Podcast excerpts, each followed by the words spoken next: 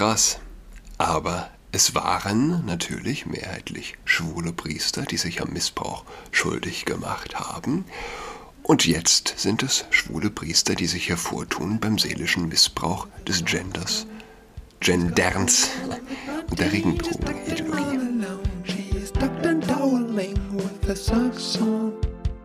Hallo und herzlich willkommen zu Adrats Podcast. Mein Name ist Julian Adrat. Nachdem meine Kinder am Wochenende zu fiebern begannen, erst eins, dann zwei, dann drei, dann am Montag ich. Es ist die erste Woche mit nur einer Folge Podcast, seit ich mit dem Podcast angefangen habe. Aber wir haben ein interessantes Thema. Ein interessantes Thema ist vielleicht ein Euphemismus. Es ist ein schmerzhaftes Thema. Ich bin auf Twitter auf einen Priester aufmerksam geworden. Ein umtriebiger Typ. RTL hat eine Sendung zu ihm gebracht. Segen für alle. Priester Wolfgang Rote macht sich stark für queere Liebe. Menschen, die auf eine Ideologie reinfallen, die es nicht einmal in ihrer eigenen Sprache gibt, sind schon ein trauriger Befund. Priester sind für mich als Katholiken, wenn Priester sich so belügen lassen, darauf reinfallen, es gibt fast nichts Bitteres. Bitterer ist nur ein Priester, der missbraucht. Aber was tut ein Priester anderes als missbrauchen? Seelisch, spirituell wenn er Kindern erzählt, es gebe mehr als zwei Geschlechter, wenn er Teenager-Mädels im Gendern bestärkt, wenn er Gendersterne benutzt. Dieser Missbrauch hat noch keine Bezeichnung, keine im allgemeinen Sprachgebrauch eingegangene. Für ihren Glauben gibt es noch kein deutsches Wort, für ihren Missbrauch auch nicht. Ja, zumindest nicht allgemein anerkannt würde man 20 Jahre in die Vergangenheit reisen. Es bräuchten, es bräuchten ja nicht mal 20 zu sein. Äh, 10, 5 würden schon reichen. Es gibt ja selbst heute noch Menschen, glückliche Menschen, die einen Job haben, der sie fernab hält vom Wahnsinn. Glückliche Menschen, die äh, sich vielleicht den Medien äh, von den Medien fernhalten. Selbst diese würden glauben, man erzählte Märchen, würde man ihnen von einem Priester wie Wolfgang Rote erzählen. Das klingt krass. Aber es waren natürlich mehrheitlich schwule Priester, die sich am Missbrauch schuldig gemacht haben. Und jetzt sind es schwule Priester, die sich hervortun beim seelischen Missbrauch des Genders, Genderns und der Regenbogenideologie. Dann ist es so traurig, den Regenbogen zu nennen. Aber jeder versteht dann, was, was ich meine, von was die Rede ist. Und das versuch mal den Menschen vor 20 Jahren zu erzählen. Mit dem Regenbogen missbrauchen. Wie, wie soll das denn gehen? Mann, oh Mann, du kannst es dir nicht ausdenken. Atheisten wie Priester, sie alle muss man fragen, was ist das Wichtigste in deinem Leben? Und die Atheisten werden vielleicht sagen, ihre, ja, die Familie. Und der woke Priester? Er ist Priester in der katholischen Kirche, muss aber verwinden, dass offensichtlich die Welt das Berliner Rathaus, die Partei der Grünen zum Beispiel, ihm ideell weitaus näher steht. Diese haben ganz offensichtlich etwas erkannt, was die Mutterkirche noch nicht ganz geschnallt hat, was sie anscheinend gar nicht in der Lage ist zu verstehen. Und dann sagt der Woke-Priester, ja, aber Jesus, Jesus hat Liebe gelehrt. Jesus ist gut, die Grünen sind gut, die Welt ist gut. Das einzige Geschlecht auf der Welt ist die katholische Kirche. Die Institution, die dem Wockenpriester Obdach gibt, ihn nährt, ihm seinen Titel verleiht, ihm Sinn im Leben gibt. Das ist nicht der Fehler des Priesters. Niemand kann die Kirche zerstören. Egal wie viele blutsaugende und Müll äh, daraus verwandelnde Priester es gibt. Aber dass, dass er blutsaugend An der Brust der Kirche hängt, die ihr hasst. Das ist die Schizophrenie, die, von der wir letzte Woche schon gesprochen haben. Ein Leben in Verbitterung. Letztlich muss es das sein, ein Leben in Verbitterung. Ja. Wer gibt ihnen Halt? Wer gibt ihnen Bestätigung? RTL, der Bayerische Rundfunk. Drömer und Gnauer. Im Falle Wolfgang Rothes. Die Welt. Hat auch ein Buch geschrieben. Ich gehe jetzt mal auf die Website von, von RTL.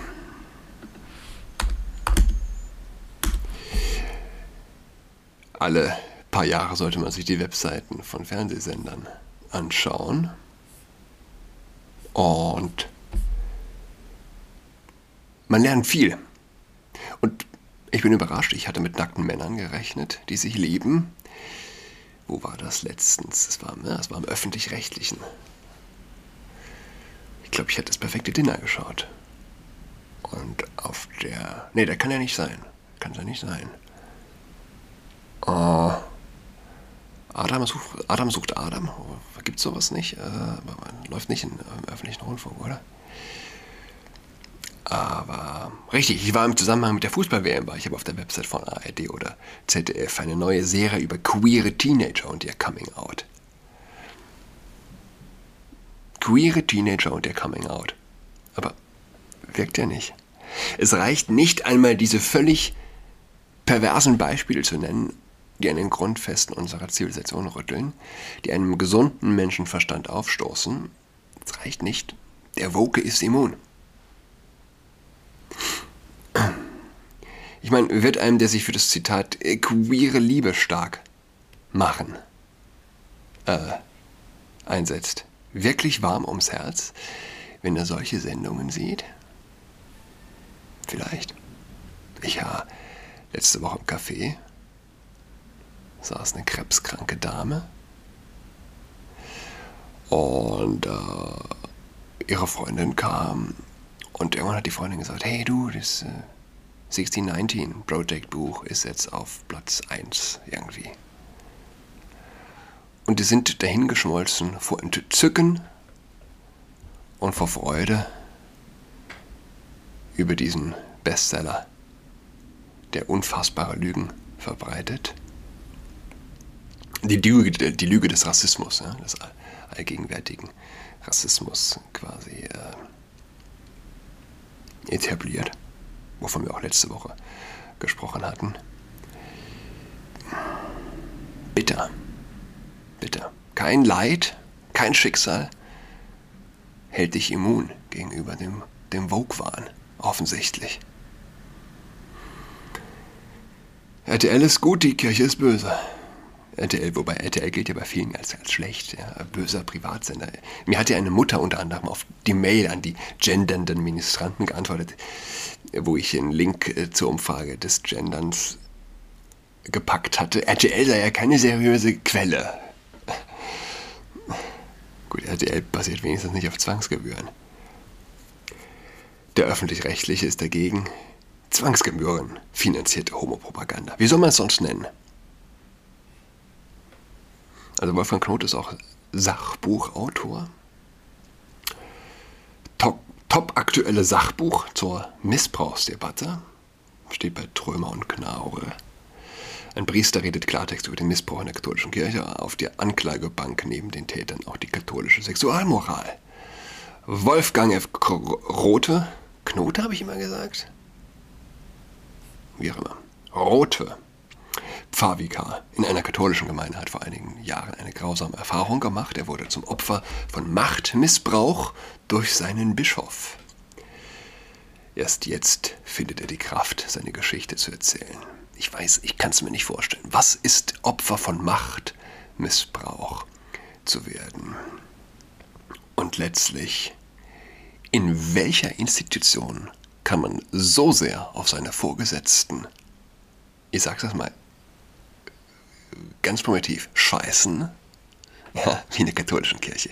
Nirgendwo hat man solche Freiheiten. Nirgendwo kann man so den eigenen Stall beschmutzen, ohne mit Konsequenzen zu rechnen. Das ist das Besondere an der Kirche.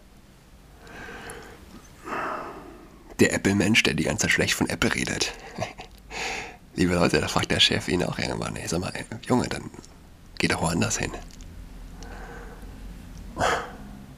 Machtmissbrauch durch seinen Bischof. Erst jetzt findet er die Kraft, seine Geschichte zu erzählen. Sein Bericht ist aber mehr als eine weitere Opfergeschichte aus der katholischen Kirche. Der promovierte Theologe und Kirchenrechtler bezeichnet den tausendfachen Missbrauch durch Geistliche als Systemversagen der katholischen Kirche. Mit ihrer zwangshaft, zwanghafter, übersteigerten Fixierung auf das Thema Sexualität bzw. Sexualmoral unter anderem Ablehnung von Homosexualität, Aufrechterhaltung des Zölibats, Einmischung in gemischt konfessionelle Ehen, keine Kommunion für Wiederverheiratete, untergeordnete Rolle der Frau in der katholischen Kirche, macht sich die Kirche der Förderung des Missbrauchs schuldig, so Rote. Verantwortlich sind konservative Kreise, die jedwede liberale Neigung der Gesamtkirche in Sachen Sexualität bekämpfen. Besserung ist nur möglich, davon ist Rote überzeugt, wenn der Einfluss dieser Kreise beschnitten wird und die katholische Kirche Abschied nimmt von ihrer überkommenen Sexualmoral. Doris Reisinger, ebenfalls ein Missbrauchsopfer und erfolgreiche Buchautorin, nicht mehr ich, hatte Nachtwort geschrieben. Zwanghafte, übersteigerte Fixierung auf das Thema Sexualität. Nun, schalte den Fernseher ein. Die katholische Kirche hat eine zwanghafte Fixierung auf das Thema Sexualität und eine Serie über das Coming-out von queeren Jugendlichen, die alle mitfinanzieren, ob gewollt oder nicht, ist wahrscheinlich in deren Augen frei von aller Kritik. Die katholische Kirche sagt eigentlich nur eins zur Sexualität. Erkenne ihren Wert. Erkenne den Wert der Sexualität. Abbildhaftigkeit Gottes. Das nennen säkulare Extremisten Priester wie rote, übersteigerte Fixierung auf Sexualität. Es wäre lustig, wenn es nicht so traurig wäre. Erkenne, o oh Mensch, wie groß du bist und wache über dich, sagt der heilige Ambrosius. Erkenne, o oh Mensch, wie wertvoll Sexualität ist und wache über sie. Was sagst du denn dem Teenager-Mädel, das sie hergegeben hat? Und irgendwann ist es aus, wie das halt so ist, ja, und sie steht mit gebrochenem Herzen da. Das gleiche gilt für den Typen. Warum ist das Herz gebrochen? Was ist passiert?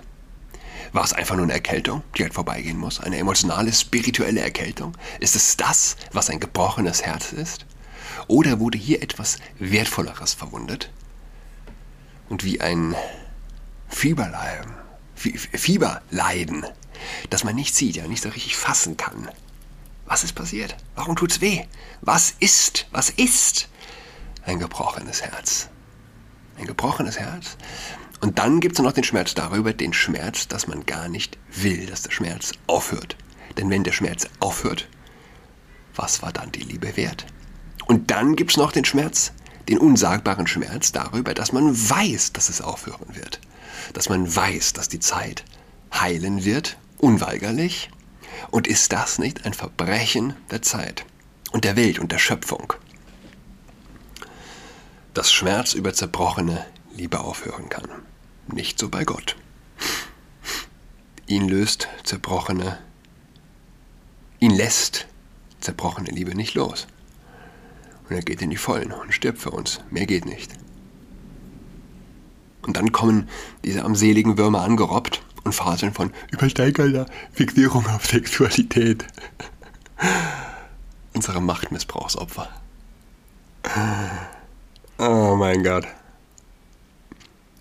Wir sind Körper und nirgendwo sonst als in der Sexualität ist das offensichtlich nirgends sonst als in der Sexualität. Kommen wir dem Geheimnis Leben am nächsten. Sexualität bedeutet Leben, nicht gefühlsduselige Perversion. Sexualität bedeutet Schönheit, nicht Würgereiz.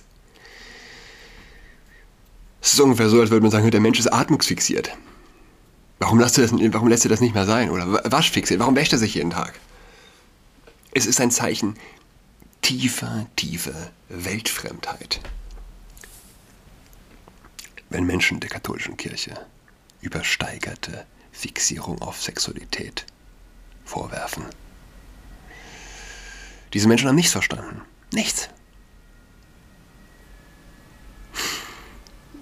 Apropos äh, Würgereiz.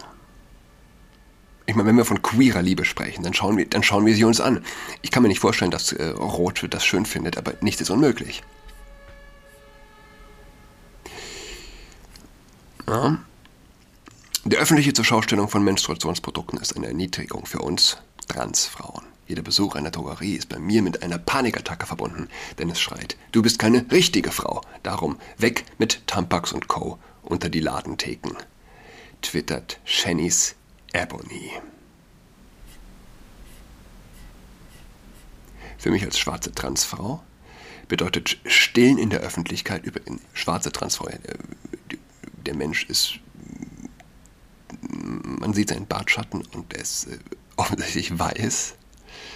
Also für mich als schwarze Transfrau, schreibt die Person, bedeutet Stillen in der Öffentlichkeit einen Angriff auf meine Identität. Mit kaum einem anderen Verhalten drücken Menschen mit Uterus uns ihre Privilegien derart unverfroren ins Gesicht. Ganz klar ein Hassverbrechen.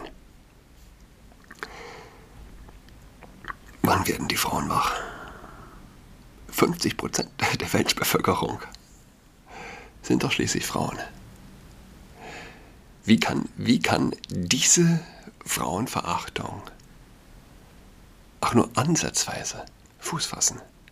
Wie ist das möglich? Und wo wir heute von einem Priester sprechen. Warum wurde Jesus gekreuzigt? twittert Janice Ebony. Weil Day-Stern, Trans-Stern war. Dr. Dame Catty Denise ist übrigens auch eine Vorkämpferin und weltweit gefragte Expertin für die Rechte von Hashtag Transtieren.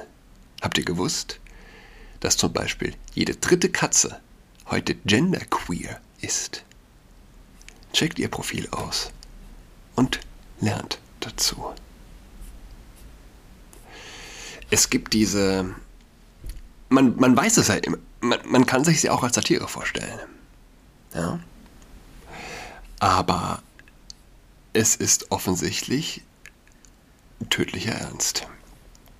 Sie zitiert hier Folosoli, meine muslimische Schwester Bijan. Ich versuche die mal gerade zu finden. Das ist nämlich auch etwas, wo ich immer noch nicht ganz sicher bin, ob das nicht tatsächlich ein äh, Fake-Account ist, im Sinne einer Satire-Account, um das Ganze überspitzt lächerlich zu machen. Aber es scheint ganz offensichtlich zu sein, dass diese Bijan Tavasoli ist ein, ähm, ein Mann mit einem ordentlichen Vollbart, der sich verschleiert und sagt, ich bin eine Trans, eine Frau, Transmuslima. Und es ist kein Spaß. Es ist, es ist bitterer Ernst. Das Gericht wollte kurzen Prozess mit mir machen und mich ohne Zeugenvernehmung für Jahre wegsperren, twittert. Ja. Aber nachdem die Richterin Cordländer mich nun wiederholt misgendert hat, habe ich einen Befangenheitsantrag gestellt. Und die Sitzung ist bis 14.30 Uhr unterbrochen.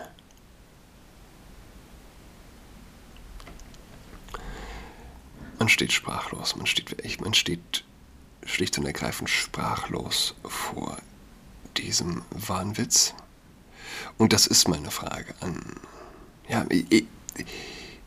wenn, wenn Priester, wie gehen Priester damit um, mit diesem, mit diesem offensichtlichen Wahnwitz?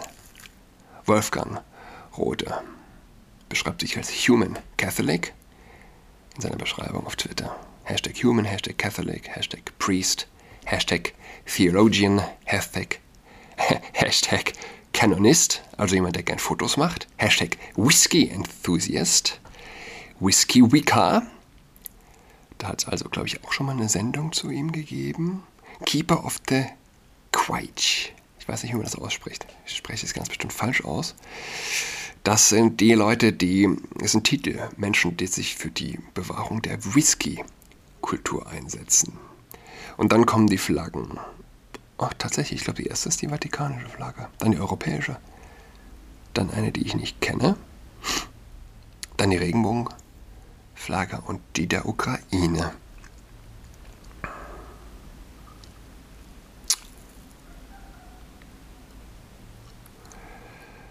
Was denkt der Priester über die Abgründe? Gibt es auch irgendetwas zu kritisieren? Gibt es irgendeine Art von Kritik an dem Queerkult? Oder muss man diese Priester völlig verloren geben? Ich wünsche allen ein schönes Wochenende, heute ein schönes Spiel. Bis nächste Woche. Tschüss.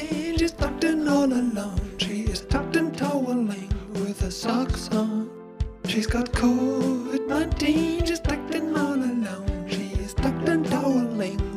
all